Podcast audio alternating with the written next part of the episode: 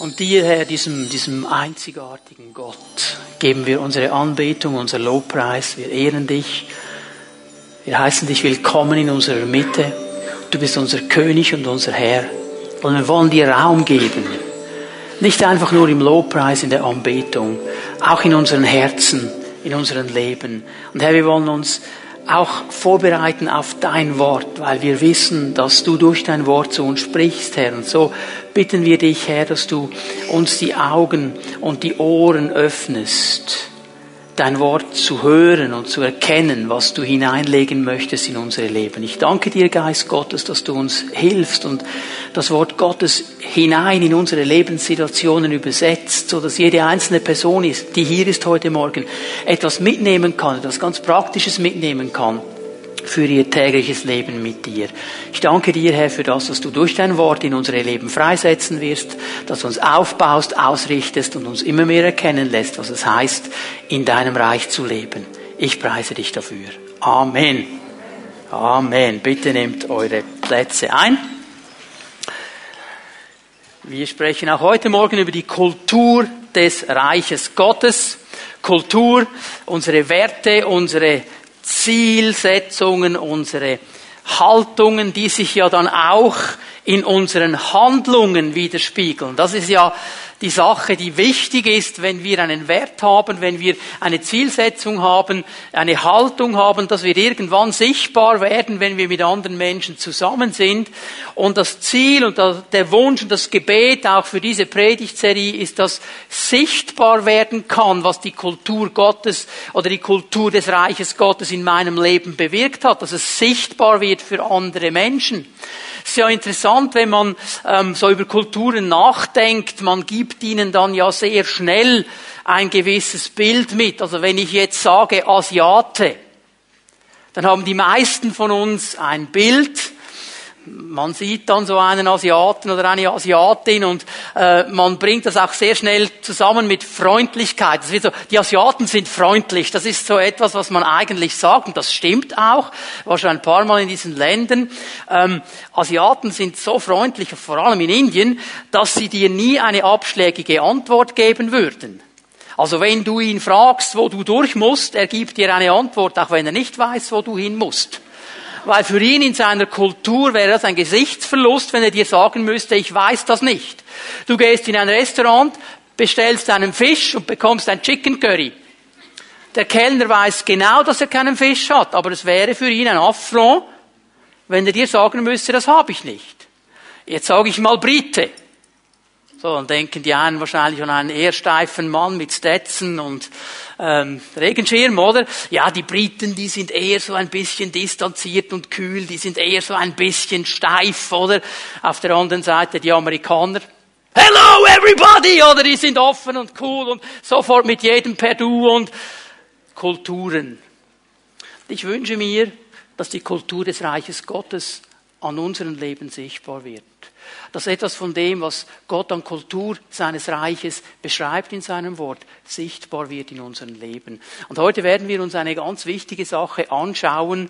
Ich werde über Demut sprechen. Demut als ein Teil der Kultur des Reiches Gottes. Ich werde das in zwei Teilen tun äh, weil über dieses Thema könnte man auch so viel sagen wie über alle anderen Themen. Ich habe mich entschieden, das in zwei Bereiche aufzuteilen, einen ganz bestimmten Weg mit euch zu gehen. Am möchte zuerst einige Punkte in der Einleitung klar machen über Demut, weil, weißt du, äh, was ich jetzt gesagt habe über diese verschiedenen Kulturen, das hat alles eine gewisse Wahrheit, aber es ist nicht die ganze Wahrheit. Und ich denke mir, wenn ich jetzt Demut sage, viele Leute sind lange mit dem Herrn unterwegs, haben die Bibel gelesen, sind immer wieder dran mit dem Herrn, und dann kommt sofort ein Bild Demut, okay, Demut ist so und so. Und die Frage, die ich stelle, ist, ist Demut wirklich so und so? Von was spricht denn die Bibel, wenn sie von Demut spricht? Was meint sie denn ganz genau? Um was geht es denn dem Herrn? Das erste, was ich hier mal klar machen möchte, Demut im biblischen Sinne, so wie das Wort Gottes uns das beschreibt, ist eine Haltung. Primär eine Haltung. Nicht ein Zustand. Weil ein Zustand ist ja etwas, da gehst du dann ab und zu mal rein, oft auch sehr gefühlsmäßig, oft sehr abhängig von Umständen. Dann bist du mal für einen Moment so und nachher wieder nicht mehr. Zustand. Es ist eine Haltung. Das heißt, es ist ein Lebensstil. Es ist etwas, das mich auszeichnet. Es ist etwas, das sichtbar wird in meinem Leben. Wenn die Bibel sagt, Mose war der demütigste Mensch, auf der ganzen Erde. Ich weiß, einige denken jetzt an seine Zornausbrüche. Aber über alles gesehen war das ein Zeichen seines Lebens, ein demütiger Mann. Darum geht es dem Herrn. Es ist eine Haltung, die wir aufbauen in unserem Herzen. Es ist ganz interessant, dass die Bibel uns nicht einmal, nicht an einer Stelle dazu aufruft, für Demut zu beten. Es gibt keine Anweisung, wo der Herr oder ein Apostel sagen würde, betet für Demut. Fastet mal so ein paar Tage und betet mal so richtig und dann kommt die Demut, dann werdet ihr so abgefüllt mit Demut. Es ist nicht so, dass wir irgendwo hingehen können, wo jemand dann eine spezielle Salbung hat, dann betet der mit uns und dann sind wir nur noch demütig. Ich sehe den Unterschied, oder das Umgekehrte viel mehr. Interessanterweise sehe ich, dass demütige Menschen ins Gebet gehen. Gehen wir ins Alte Testament. Demut führt ins Gebet. Es ist nicht, dass wir Demut durch Gebet bekommen. Es ist eine Haltung, die ich aufbaue in meinem Leben. Es ist etwas, wo ich im Prozess mit dem Herrn, im Vorwärtsgehen mit dem Herrn drin wachse. Es ist Kultur seines Reiches. Eine Haltung meines Herzens. Und dann möchte ich ganz klar sagen, Demut hat nichts zu tun mit Schwäche.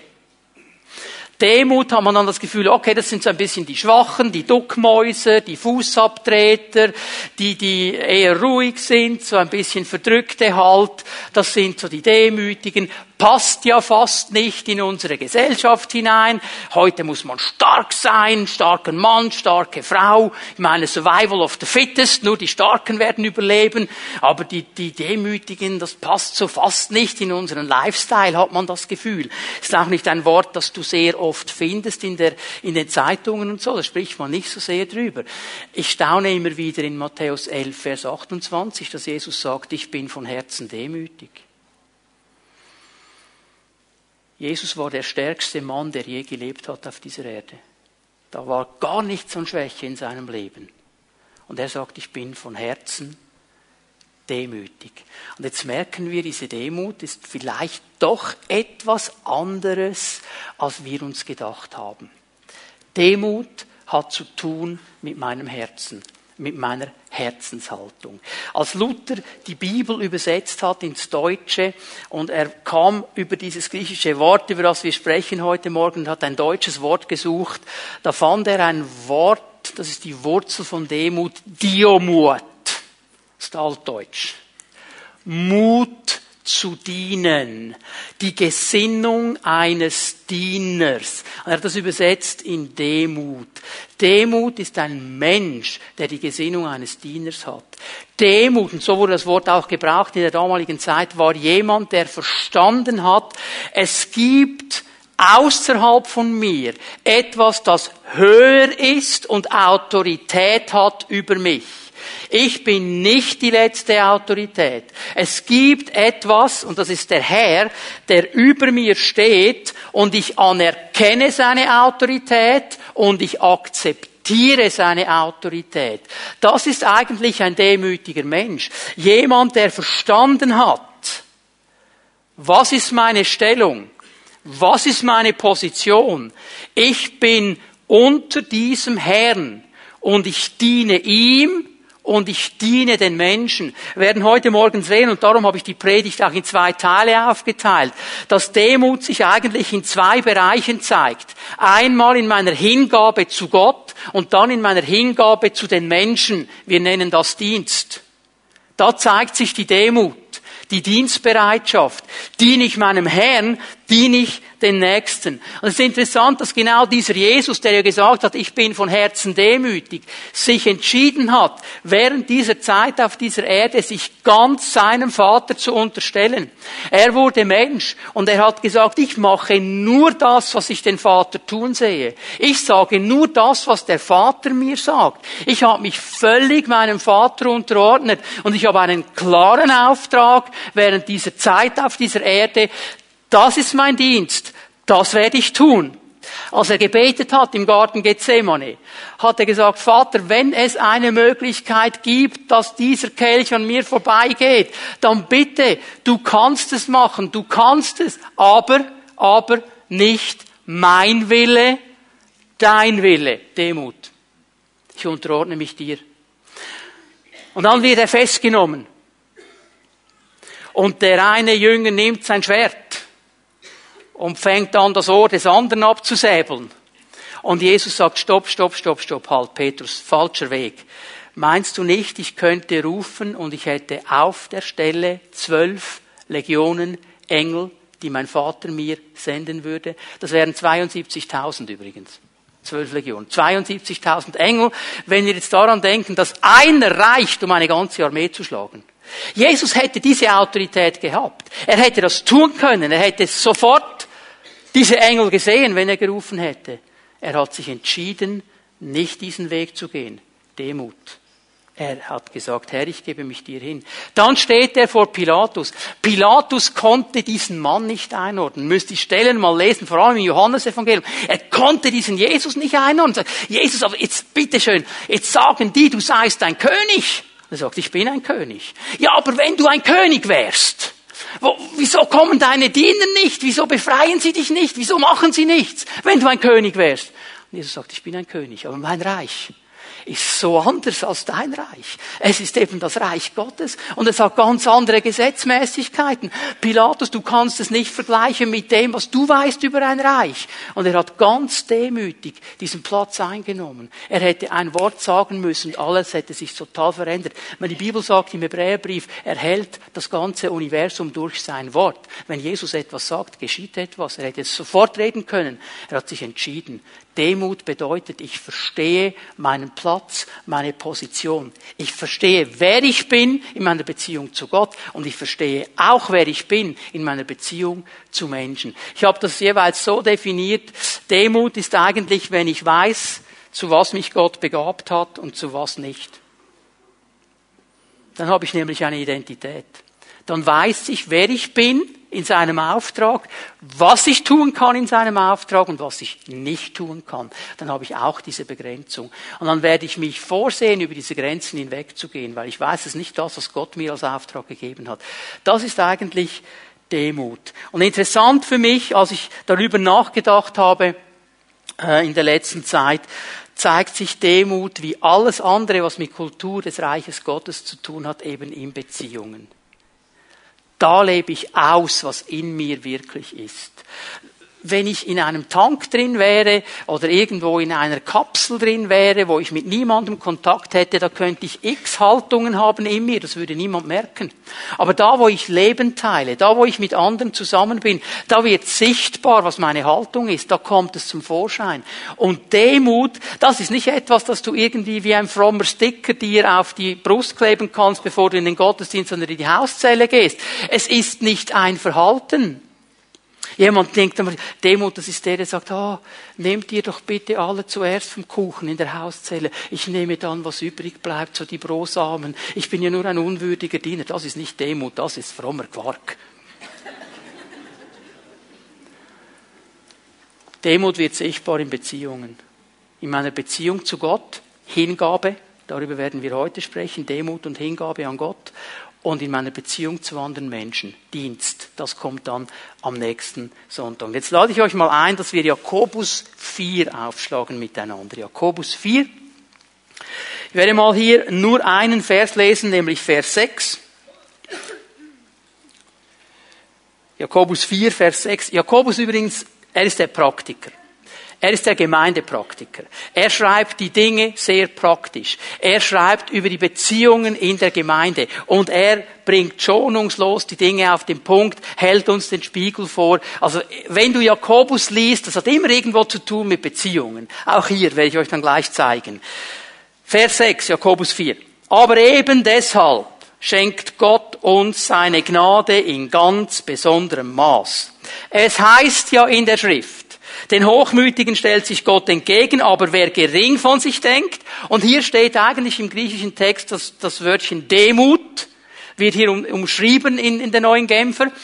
Viele deutsche Übersetzungen haben hier eigentlich Demut, den Hochmütigen stellt es sich Gott entgegen, den Demütigen lässt er seine Gnade erfahren.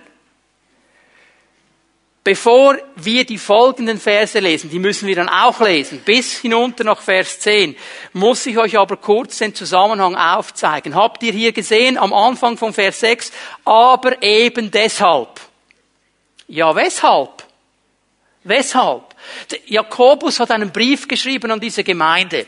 Und wir sind uns gewohnt, die Bibel in Kapitel und Versen zu lesen. Nun, Briefe schreibt man eben nicht in Kapitel und Versen. Und die Kapitelzählung und die Verszählung unserer Bibel, die wurde irgendwann im Mittelalter hinzugetan, damit die Leute schneller die Stelle finden. Im Original ist das alles Fließtext, ohne Abstände. Wenn du ein griechisches Originalmanuskript oder ein hebräisches siehst, da gibt es nicht mal Abstände dazwischen. Jetzt stellt euch mal vor, ihr hättet alle die große Schriftrolle hier dabei und ich würde sagen, okay, Jakobus 4, Vers 6, pff, da geht die Sucherei los. Und vielleicht heute Nachmittag um 16 äh, Uhr hätte dann der Letzte noch den Ansatz gefunden. Es hilft uns, wenn wir die Stellen haben. Was es aber nicht hilft, ist, dass es oft den Gedankengang unterbricht. Dass wir dann oft denken, ja okay, Kapitel 4, da geht es um das und Kapitel 3 geht es dann um das. Er hat einen Brief geschrieben und er beginnt den Gedanken, weshalb, in Kapitel 3. Und wenn wir hinaufgehen zu Kapitel 3, bevor er nämlich über Gnade und Demut spricht, zeigt er auf, warum er das macht, warum er über diese Dinge spricht. Und am Ende des dritten Kapitels, du kannst mal zu Vers 15 gehen, Jakobus 3, Vers 15, da spricht er von zwei Arten von Weisheit.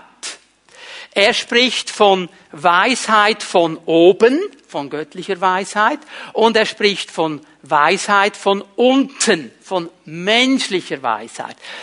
Wir könnten es auch so nennen. Er spricht von zwei Kulturen. Er spricht von der Kultur Gottes, Reich Gottes, und er spricht von der Kultur der Welt.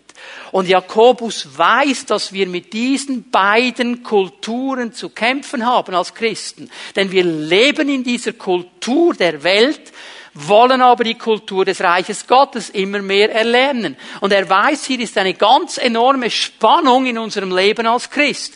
Und wenn er das kurz beschreibt und sagt in, in äh, Jakobus 3, Vers 15, die Weisheit, die nicht von oben kommt, die eben von unten kommt, das ist das Denken dieser Welt die Haltung dieser Welt, die Prägung dieser Welt, die Kultur dieser Welt. Und so sind wir alle aufgewachsen.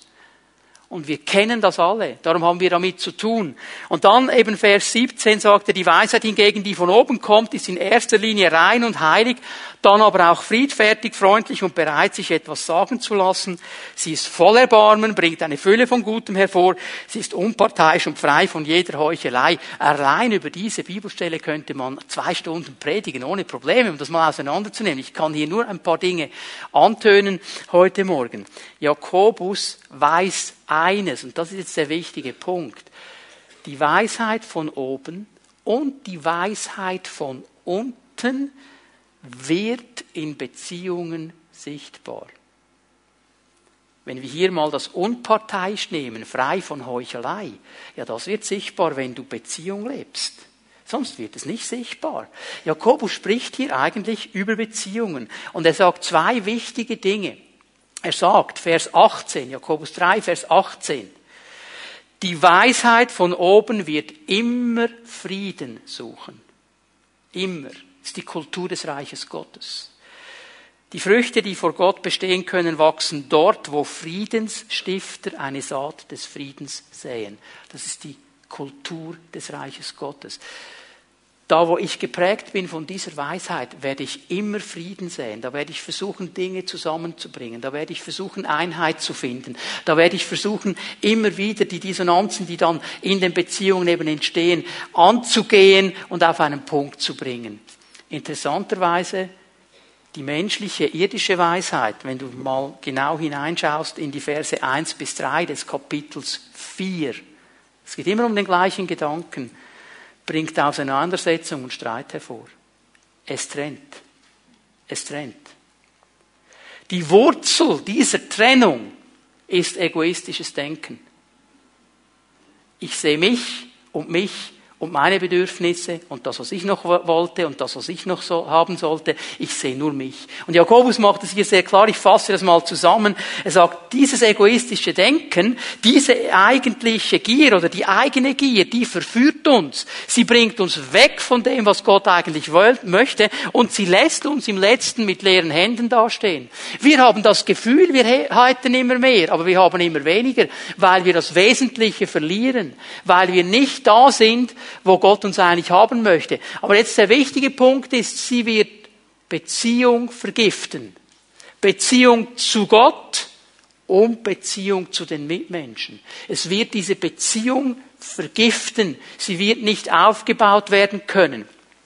Und im, Vers 4 und 5 kommt er ganz klar auf den Punkt und sagt, wenn du da drin bleibst, das wird dich entfremden von Gott. Es wird dich entfernen von ihm. Jakobus sagt es so klar, Freundschaft mit der Welt ist Feindschaft mit Gott. Das wird nicht zusammengehen. Es wird nicht funktionieren. Es wird nicht zusammenkommen können. Und er braucht ein ganz, ganz starkes Wort hier. Er spricht von Ehebruch. Er sagt, dieser geistliche Ehebrecher. Denkt daran, er spricht zur Gemeinde. Er spricht zur Gemeinde. Er spricht zu Menschen, die irgendwo in ihrem Leben mal gesagt haben, mit Jesus wollen wir vorwärts gehen. Die aber in diesem Kampf zwischen diesen beiden Kulturen stehen.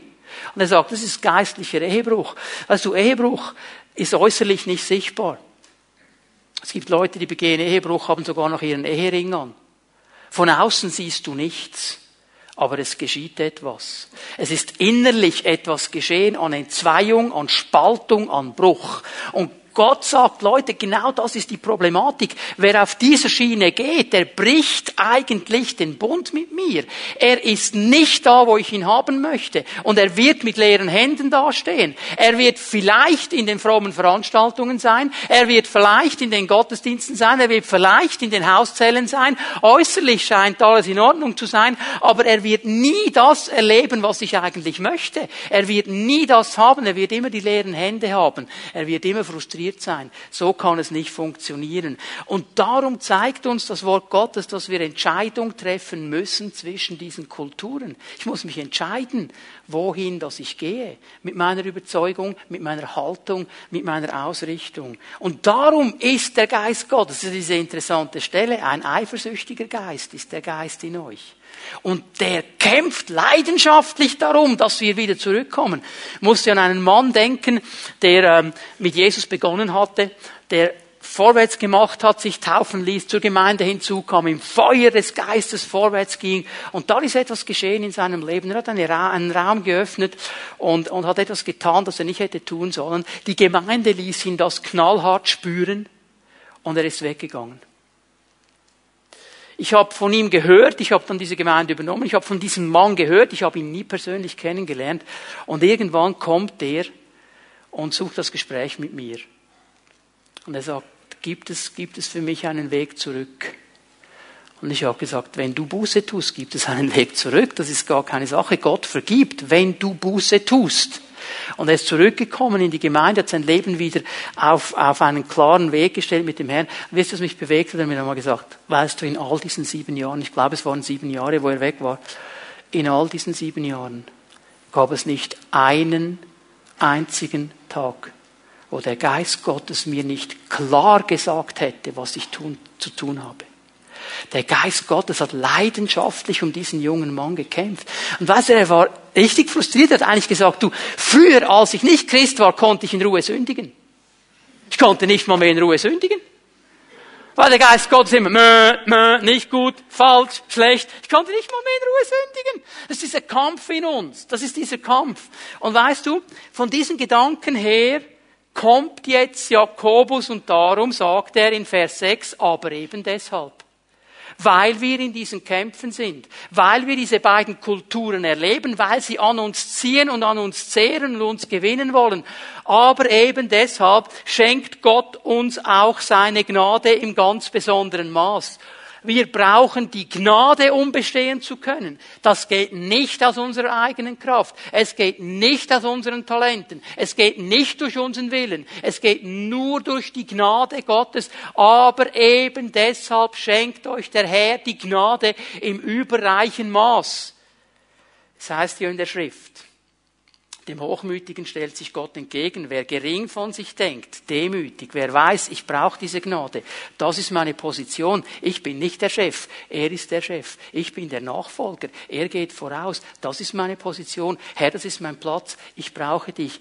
Dem gibt er umso mehr Gnade. Dem gibt er gerne Gnade. Es hat zu tun mit Hingabe. Ein demütiger Mensch weiß, ich muss mich immer wieder diesem Herrn hingeben. Und darum wird Jakobus in den nächsten Versen bis zu Vers 10 hinunter über Hingabe sprechen. Demut und Hingabe.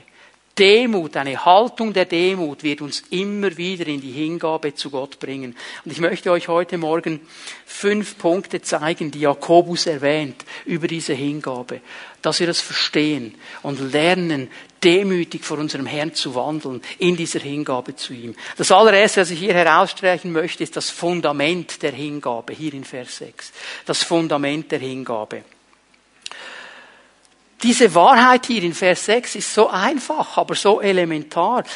Jakobus zitiert hier das Alte Testament. Sprüche 3, Vers 34 äh, ist es, wer es dann nachlesen möchte, wenn er sagt, es heißt in der Schrift, dem Hochmütigen stellt sich Gott entgegen, aber wer gering von sich denkt, dem lässt er seine Gnade erfahren. Also dem Hochmütigen widersetzt sich Gott, dem Demütigen gibt er Gnade. Hochmut und Hingabe an Gott gehen nicht zusammen. Das wird nie funktionieren. Es wird nie funktionieren. Du kannst es noch so versuchen, es wird nie funktionieren. Das sind völlig konträre Dinge. Lass mich das kurz beschreiben. Was ist Hochmut? Von was spricht er? Also, wenn man über Hochmut spricht, wenn man über Stolz spricht, dann wissen alle Christen sofort, das ist das, was der hat, ich aber nicht. Wir wissen dann sehr schnell, wer stolz ist und wer nicht, wer hochmütig ist und wer nicht. Ich finde immer wieder heraus, dass so viele Christen sich so viel Mühe geben, nicht hochmütig zu werden, dass sie nie lernen, demütig zu leben. Was bedeutet denn diese Hochmut hier? Hochmütige Menschen empfinden sich besser und wertvoller als die anderen. Die sagen schon, wir sind alle gleich, aber ich bin ein bisschen gleicher. Die berufen sich auf ihren Namen, auf ihren Hintergrund, sie berufen sich auf ihre Ausbildungen, sie berufen sich auf ihre Erfolge und sie vergleichen mit anderen und denken, ich bin besser als die anderen. Ich kann das besser. Ich habe mehr Talente. Ich habe es besser im Griff. Wenn der nur wüsste, kam ein Mann zu mir und hat gesagt, du musst mich zum Ältesten machen. Habe ich gesagt, warum? Weil ich bin der und der und mein Vater ist der und der. Und dann hat er einen Namen genannt, der in der SPM ein sehr bekannter Name war. Und er wollte von mir, dass ich ihn zum Ältesten mache, weil sein Vater ein bekannter Mann in der Bewegung der SPM war. Ich habe ihm gesagt, nein, das mache ich nicht. Das mache ich nicht. Wenn du ein Ältester bist, dann weiß das Gott. Und dann wird das sichtbar werden für die Leiterschaft und für die Gemeinde und dann werden wir dich einsetzen. Aber ich setze dich nicht ein, weil du einen Namen hast. Und wie schnell wollen wir auf ein Recht pochen, weil wir so heißen, diese Ausbildung gemacht haben oder diese Position haben in einem Dorf, in einer Gemeinde und so weiter. Das ist Hochmut. Ihr Lieben, das ist Hochmut. Also diese Menschen, die suchen gar nicht den Herrn, sie suchen nur ihre Position, oder? Da widersteht Gott. Das sieht Gott nicht. Hochmut betont Gaben, Talente und Erfolge. Ein hochmütiger Mensch, der sagt so, ich kann, darum bin ich. Weil ich dieses Talent habe, weil ich diese Gabe habe, dann definieren sie sich darüber. Das ist nicht das, was Gott sagt. Gott sagt es ganz anders. Er sagt, du bist, darum kannst du. Das ist ein großer Unterschied. Ich bin vom Herrn berufen, darum kann ich gewisse Dinge tun. Nicht ich kann, darum bin ich. Und ich sage, ah, das haben wir ja alle nicht. Sicher? Du sitzt im Gottesdienst, und du denkst, das war grammatisch nicht ganz richtig, was er da gesagt hat. Ich könnte das besser sagen. Also heute haben sie komisch gesungen und gewisse Übergänge waren nicht sauber. Ich könnte das besser. Aber man lässt mich ja nicht. Hochmut. Hoch, das ist Hochmut. Hör mal, verstehst du, verstehe ich, dass Gott uns widersteht, wenn wir eine solche Haltung haben? Dass Gott, Gott sagt nicht einfach, ich finde das im Fall nicht gut. Hast du gemerkt, dass er aktiv wird? Er widersteht. Widerstehen ist aktiv werden. Das ist nicht einfach, das finde ich jetzt nicht so gut. Es ist ganz klar, ich widerstehe dir, ich stehe gegen dich. Ich bin dagegen. Könnte es sein, dass dein geistliches Leben in den letzten Monaten und Jahren nicht mehr vorwärts kommt, weil Gott dir widersteht, weil du hochmütig bist? Denk mal darüber nach. Gott möchte, dass wir lernen, demütig in dieser Gnade zu leben, dass wir lernen, unsere Position einzunehmen und ihm zu dienen und uns ihm hinzugeben. Und diesen Menschen gibt er gerne Gnade. Und er gibt die Gnade im Überfluss und wir brauchen diese Gnade. Das ist das Fundament der Nachfolge. Die demütigen Menschen, sie erfahren diese Gnade von Gott. Und Gott ist da und geht mit ihnen vorwärts. Das zweite, was ich sehe, in Vers 7, ganz am Anfang, Jakobus 4, Vers 7, da ist eine Unterordnung drin in dieser Hingabe. Eine Unterordnung. Ordnet euch daher Gott unter. Es ist eine Unterordnung unter Gott. Und es ist eigentlich eine logische Haltung. Es ist eigentlich logisch hier, diese demütigen Haltung. Ich unterordne mich dem Herrn, weil ich anerkenne und akzeptiere, dass es einen Herrn gibt über mein Leben, dass ich nicht mein eigener Herr bin, dass er der Chef ist und ich ordne mich unter. Noch einmal, Jakobus spricht hier nicht in einer Evangelisation. Er spricht zu Christen. Er spricht zu Menschen, die mit Jesus vorwärts gehen. Und Hingabe bedeutet, dass ich mich konstant dem Herrn unterordne. Immer und immer wieder. Weil so oft haben wir das Gefühl, jetzt müsste man so, jetzt müsste man so, jetzt müsste man so. Und wir rennen in eine Richtung und unterordnen uns in diesen Dingen nicht dem Herrn. Und hier ist ein wichtiger Schlüssel. Unterordnet euch daher dem Herrn. Wenn ihr in dieser Gnade bleiben wollt, in dieser Gnade bestehen wollt, wenn diese Demut in eurem Leben wachsen soll, unterordnet euch ihm, hört auf ihm. Wie können wir das praktisch machen? Wir nehmen sein Wort ernst. Wir nehmen sein Wort ernst, weil durch sein Wort kommuniziert er zu uns. Durch sein Wort spricht er zu uns. Es ist dieses Wort, das unfehlbar ist, das unveränderlich ist und das inspiriert ist. Und manchmal werde ich nervös, wenn ich merke, wie wir auch in der freikirchlichen Szene anfangen, an diesem Wort zu sagen anfangen, gewisse unsympathische Aussagen rauszunehmen und zu definieren, ja, das ist kulturhistorisch gemeint. Und das würde Paulus heute so nicht mehr sagen. Wir sind ja in einer ganz anderen Zeit. Hallo, Gott hat genau gewusst, was er gesagt hat vor 2000 Jahren. Das hat heute noch seine Gültigkeit. Und wir müssen aufpassen, wie wir mit diesem Wort umgehen. Ich muss mich nur unterordnen, wenn ich eine andere Meinung habe. Sonst muss ich mich nicht unterordnen, da haben wir die Einheit. Na, denk mal darüber nach. Ich unterordne mich seinem Willen. Ja, seinen Willen finden wir in seinem Wort. Aber was das Interessante ist, dass gerade der Wille Gottes zu erkennen, da braucht der Herr sehr, sehr oft unsere Brüder und Schwestern. Und jetzt wird's ganz schwierig. Weil die machen ja alle auch Fehler. Und die sind ja alle auch nicht perfekt. Und wieso hat der jetzt das Gefühl, weil ich in der Hauszelle erzählt habe, das ist der Wille Gottes für mein Leben, das werde ich tun. Und dieser Schlappschwanz, der hat den Mut, mir zu sagen, bist du sicher, dass das Gott ist? Der, gerade der. Alle anderen aber der nicht. Und so schnell sind die Dinge vom Tisch. Ich muss euch bekennen, ich habe mich am Freitag unmöglich benommen. Unmöglich. Ich habe einen Velofahrer runtergepfuttert, weil er irgendwie mich fast überfahren hat auf dem Zebrastreifen und meine Frau auch fast überfahren. Und ich habe mich unchristlich benommen. Meine Frau hat es mir sofort gesagt. Wollte ich nicht hören. Ich habe sofort ein paar Argumente gehabt, warum das jetzt falsch war, was er gemacht hat. Dann am Morgen, am nächsten Morgen, als ich den Herrn gesucht habe, wollte er mit mir über diese Veloszene sprechen. Ich habe dann Buße getan, auch bei meiner Frau. Beim Velofahrer konnte ich nicht, ich weiß nicht, wer das war. Also ich tue offiziell auch bei ihm Buße. Es war völlig daneben, wie ich mich benommen habe. Eigentlich hätte ich es schon gewusst, aber es war so schwierig, das von meiner Frau anzunehmen in diesem Moment.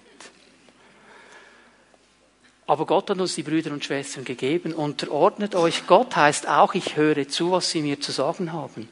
Ich gebe Acht auf die Dinge, die in seinem Wort sind. Und ich will konstant da vorwärts gehen, in diesen Bereichen drin, wo Wachstumspotenzial ist. Und ich brauche diese Unterordnung unter Gott immer und immer wieder. Ich habe gesagt gestern zu meiner Frau, nachdem ich Buße getan habe, jetzt machen wir das so. Das nächste Mal, bevor wir in die Stadt gehen, dann beten wir, dass ich geduldig bin und voller Gnade und Demut, wenn der Velofahrer wieder kommt kommt. Okay. Ja, ich muss, ich muss irgendwas machen, dass das nicht nochmal passiert. Ich will nicht, dass das passiert. Verstehen wir? Ich unterordne mich dem Herrn. Sage, jawohl, du hast total recht. Es gibt keine Entschuldigung. Es war daneben. Punkt. Ich sehe noch etwas in diesem Vers 7. Da ist auch Widerstand in der Hingabe. Im zweiten Teil sagt er nämlich, und dem Teufel widersteht, dann wird er von euch ablassen und fliehen. Hingabe bedeutet dieser Widerstand gegen den Feind zu haben. Also genauso entschieden, wie wir für Gott stehen und uns unterordnen, genauso entschieden stehen wir gegen den Feind. Genauso entschieden stehen wir auf. Und hör mal, es reicht nicht einfach nichts zu sagen.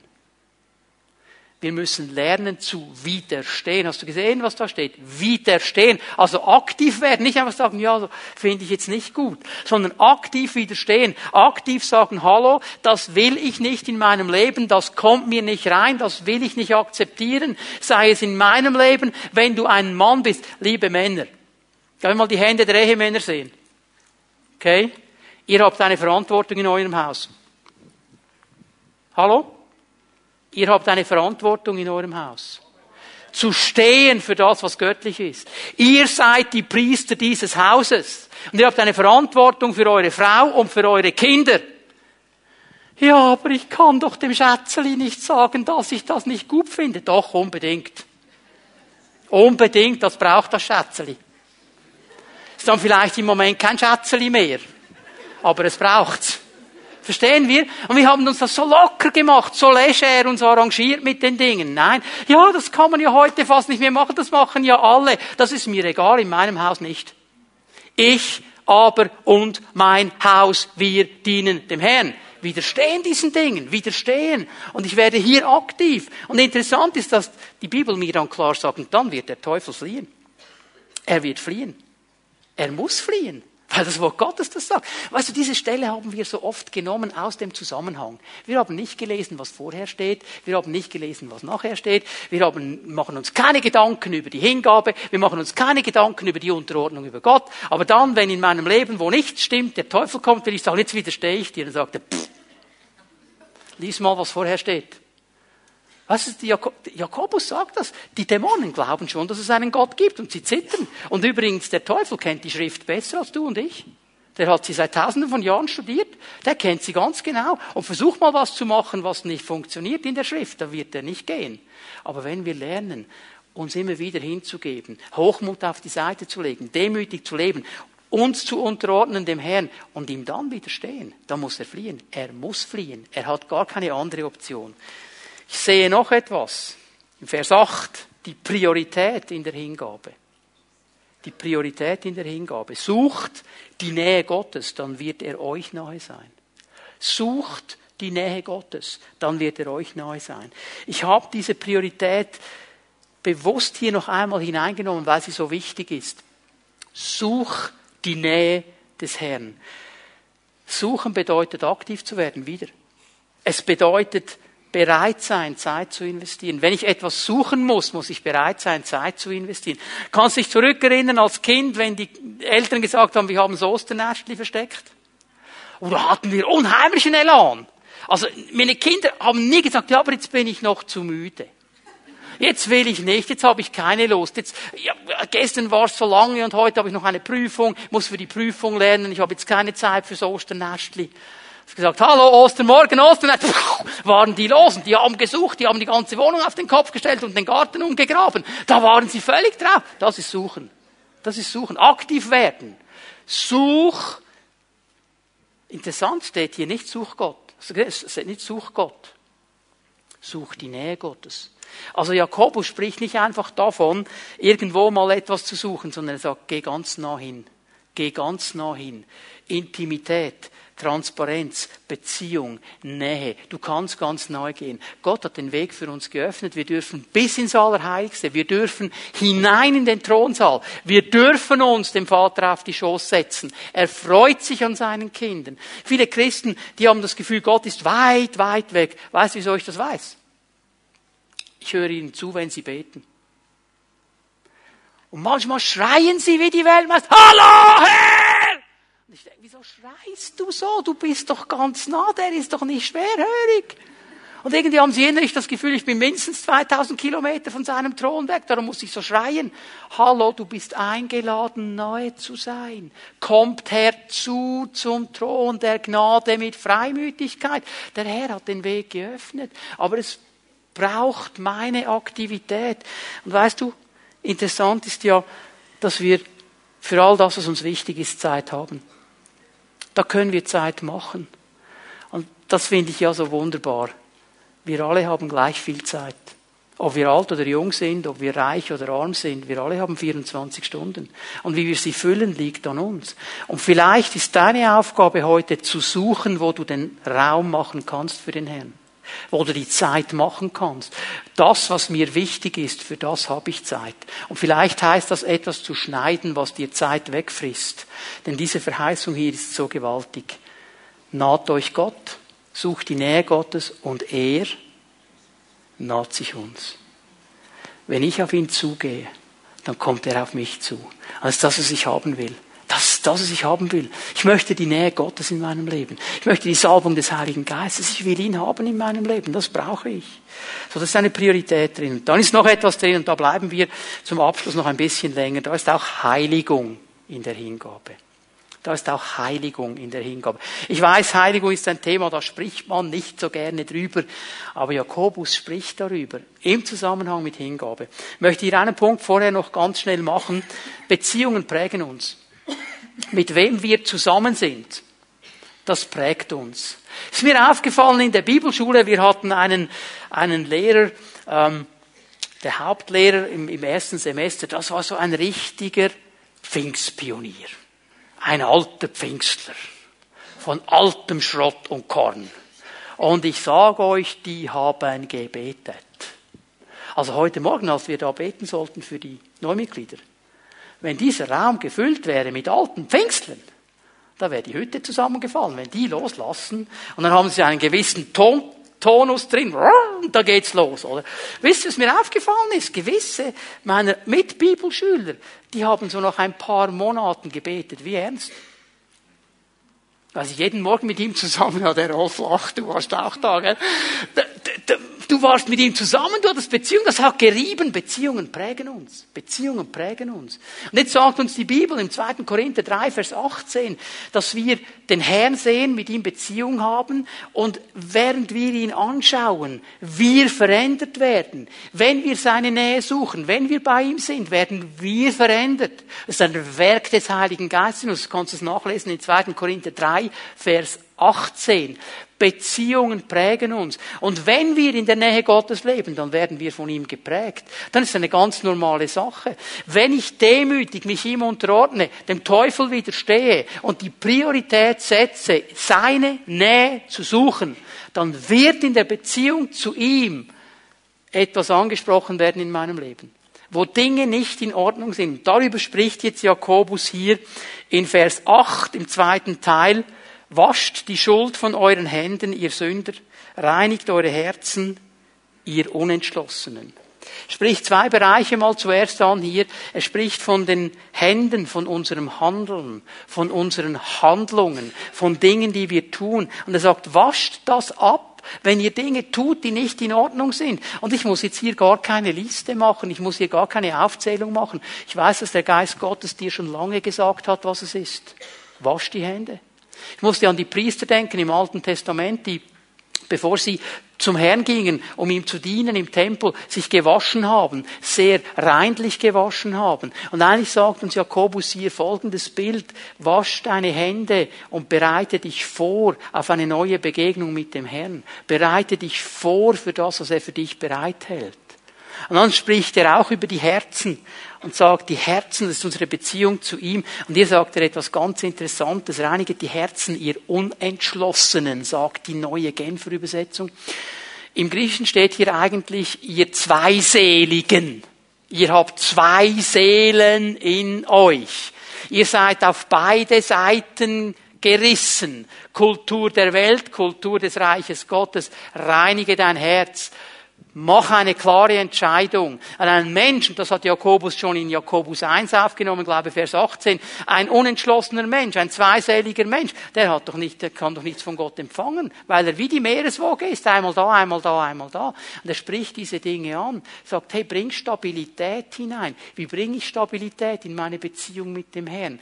Erstens mal, dass ich sage, Herr, mindestens einmal am Tag mache ich Raum für dich und suche dich. Und ich spreche nicht von zwei Stunden, drei Stunden, vier Stunden. Es gibt Leute, die können das. Fang doch mal mit fünf Minuten an, aber mach Raum. Mach Raum. Wenn er das Universum geschaffen hat, dann hat er absolut die Macht, dir in fünf Minuten das zu sagen, was wichtig ist. Aber fang mal an. Bring eine Stabilität hinein. Ich erlebe immer wieder Menschen, die kommen, oh, ich würde so gerne die Bibel lesen, ich würde so gerne beten. In einem Jahr sagen sie mir genau dasselbe. Du bist unentschlossen. Dann fang doch mal an. Dann fang an.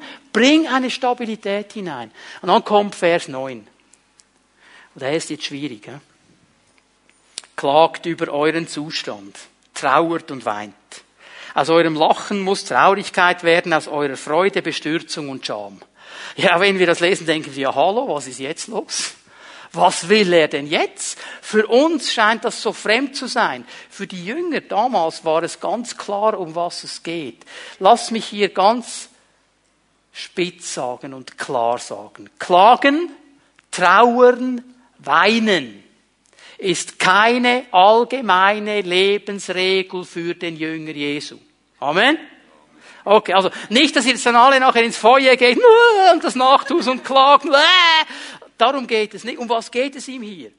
Es ist ein anschauliches Bild für diese innere Betrübnis und die innere Buße, weil Gott uns darauf hingewiesen hat, wo wir die Hände und die Herzen reinigen müssen, weil in unserem Leben gewisse Dinge nicht stimmen und dann bist du traurig darüber und klagst und weinst vielleicht sogar. Wir machen es uns heute total salopp. Ja, das ist ja nicht so schlimm. Ja, jetzt habe ich halt seit 20 Jahren Steuern betrogen. Ist ja nicht so schlimm.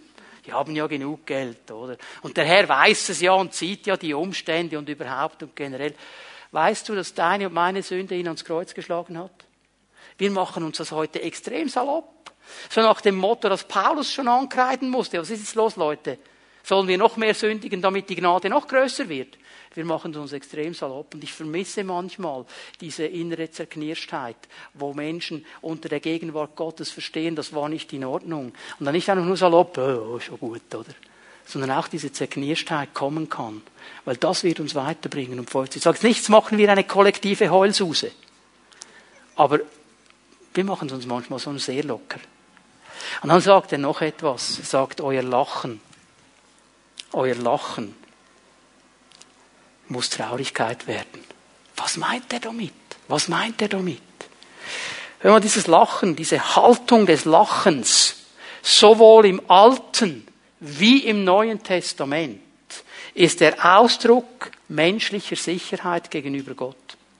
Es ist dieser innere Ausdruck, ja, ja, es ist ja alles gut, es ist ja alles Roger. Gott ist ein Lieber, Gott versteht das, Gott wird sicher nichts Böses tun, Gott wird sicher nichts Böses zulassen, ich bin ja sicher. Total sicher in meiner Beziehung zu ihm.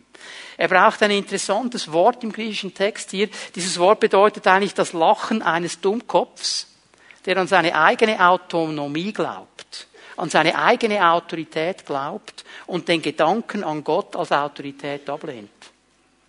Von diesem Lachen spricht er, von dieser Haltung spricht er von diesen Menschen, die sagen, ja, mir kann ja nichts passieren. Ich habe mal Jesus angenommen vor vielen Jahren, mir kann nichts mehr passieren. Es ist diese falsche Sicherheit. Diese falsche Sicherheit. Denk mal darüber nach. Übrigens, wenn du zurückgehst zu Sprüche 3, Vers 34, die Stelle, die Jakobus ja betont. Da wirst du im Alten Testament lesen, dem Spötter widersteht Gott. Warum? Weil diese beiden Worte Spötter und hochmütig miteinander zusammenhängen. Hängen, weil er hochmütig ist, weil er das Gefühl hat, mir kann ja nichts geschehen, ich habe alles im Griff, wird er zu einem Spötter. Nicht notwendigerweise mit seinen Worten, aber mit seiner ganzen Haltung. Lass uns darüber nachdenken. Denn es gibt jetzt noch einen letzten Punkt, den ich hier anbringen muss. Und der ist in Vers 10 und der gehört auch zur Heiligung. Das ist eben diese Haltung der Demut. Beugt euch vor dem Herrn, dann wird er euch erhöhen. Beugt euch vor dem Herrn, dann wird er euch erhöhen. Haben wir verstanden? Vielleicht denken, es geht doch nicht zusammen. Ja, jetzt widersteht der dem Hochmütigen und dann will er mich trotzdem erhöhen. Er spricht vom Demütigen. Den Demütigen kann er erhöhen. Weil der Demütige weiß, in jeder Erhöhung habe ich nie verdient. Ist nicht mein Verdienst. Ist nicht meine Sache. Ist nicht das, was ich erreicht hätte. Es ist ein Geschenk von Gott. Und er versteht immer, wer der Chef ist. Gott hat immer wieder mal einen Moment geschenkt, wo ich mit Menschen zusammenkommen durfte, die in der christlichen Welt als, darf ich es mal so sagen, Stars angeschaut werden weil sie Bücher geschrieben haben, weil sie große Dinge gemacht haben, große Gemeinden leiten und so weiter. Und wir tun sie manchmal auch als Freikirchler auf einem Podest und haben das Gefühl, sie sind besser als alle anderen. Weißt du, was in diesen Menschen auffällt? Durchs Band. Sie sind demütig. Sie wissen genau, warum Gott sie erhöht hat in diese Position. Sie sagen dir ganz klar, es hat nichts mit mir zu tun. Es hat nichts mit mir zu tun. Es hat zu tun mit einer Haltung gegenüber meinem Herrn. Es ist diese Haltung. Ein Mann hat mir das erzählt, das hat mich so bewegt. Er leitet eine der größten Gemeinden in, Europa. Über, über 4.000, 5.000 Leute. Er hat gesagt, Gott hat mich herausgefordert. Ich bin Nacht für Nacht aufgewacht. Mit einem Traum, den ich nicht einordnen konnte. Nacht für Nacht. Und ich war plötzlich nicht mehr in diesem wunderbaren Raum, wo ich gepredigt habe, Sonntag für Sonntag vor Tausenden von Leuten. Ich war in einer alten Baracke und da waren drei Leute, die zugehört haben. Nacht für Nacht für Nacht. Und ich habe zum Herrn gesagt, Herr, Herr, was ist los? Was geht hier ab? Und der hat mir gesagt, bist du bereit, wenn ich dich rufe, die große Gemeinde abzugeben und in diese Baracke zu gehen und den drei Leuten zu predigen? Der Mann war völlig demütig. Und jetzt würden wir denken, das heißt, er ging sofort auf die Knie und sagte, Yes, Lord! Er war so demütig zu sagen, ich habe vier Nächte gebraucht. Ich habe vier Nächte gebraucht, bis ich gesagt habe, jawohl Herr, wenn du mich schickst, ich gehe. In diesem Moment war der Traum weg, der Druck weg und der hat gesagt, ich will dich an keinem anderen Ort, ich wollte nur mal sehen, wie dein Herz aussieht. Den Demütigen erhöht der Herr. Er ist da, weil er verstanden hat, was Demut bedeutet. Eine Hingabe zu unserem Herrn. Eine Bereitschaft zu dienen. Eine Bereitschaft zu verstehen, ich akzeptiere und anerkenne, dass es etwas gibt, das höher ist als ich und dem ich verpflichtet bin. Und das ist der Herr. Das ist Kultur des Reiches Gottes. Darf ich euch einladen, dass wir miteinander aufstehen? Ich möchte dich einladen, eine Entscheidung zu treffen. Vielleicht hat der Herr dir heute Morgen gesagt, hey, es gibt da Bereiche in deinem Leben, da musst du eine ganz neue Hingabe machen. Da ist Hochmut reingekommen. Da ist vielleicht etwas, das du wegwaschen musst von deinen Händen, aus deinem Herzen. Das ist eine Haltung, die nicht in Ordnung ist.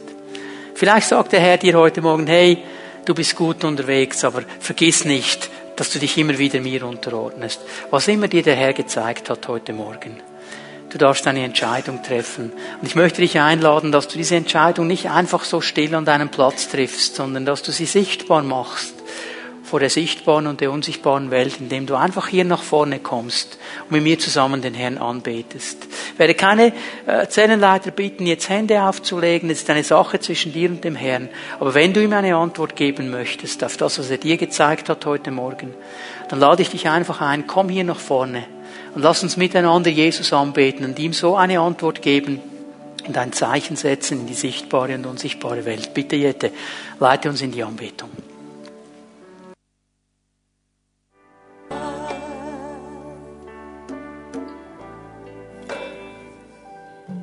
Herr Jesus, danke, dass wir vor dir stehen dürfen. In diesem Moment. Und Herr, ich danke dir für diese Frauen und Männer, die deine Stimme gehört haben und eine Entscheidung getroffen haben, Herr, du weißt, was in jedem einzelnen Herzen geschehen ist. Du kennst die Entscheidung jedes einzelnen Herzens, das hier vor dir steht. Und ich möchte dich bitten, Herr, dass du, dass du deinen Geist ausgießt, ganz neu in jedes Leben hinein. Und Herr, dass du uns durch deinen Geist hilfst, dass diese Entscheidung, die hier getroffen worden ist, nicht so eine momentane Entscheidung ist, sondern eine Entscheidung, die Bestand hat, die bleibt. Dass du uns in der nächsten Woche, in den nächsten Monaten daran erinnerst durch deinen Geist, an die Entscheidung, die wir getroffen haben. Herr, wir wollen lernen, demütig vor dir zu wandeln. Wir wollen diese Gnade von dir nehmen, die du uns so gerne gibst. Und wollen bereit werden, da zu stehen, da zu sein, da zu dienen, wo du uns gesetzt hast. Weil dann werden wir ein erfülltes Leben führen, so wie du es geplant hast. Und so danke ich dir, dass das jetzt in diesem Moment geschehen wird. In Jesu Namen. Mir ist aufgefallen, ich habe die Predigt jetzt zweimal gehört, wie wertvoll das ist, wenn man Predigten zweimal hört. Sind mir viele Sachen aufgegangen und ich möchte euch ermutigen, nehmt euch die Zeit, ladet die Predigt von der Homepage runter oder bestellt die CDs und hört das noch einmal. Ich möchte euch ermutigen, geht in die Hauszellen und sprecht darüber. Nur so können wir vorwärts gehen und Reich Gottes bauen. Danke, Herr, dass wir um deinen Segen bitten dürfen. Komm du mit uns in diese Woche, in diese neue Woche. Heiliger Geist, sprich du zu uns und geh mit uns. Ich möchte dir Danke sagen dafür. Amen. Amen. Ich wünsche euch allen einen wunderschönen Tag heute und einen guten Start in die neue Woche.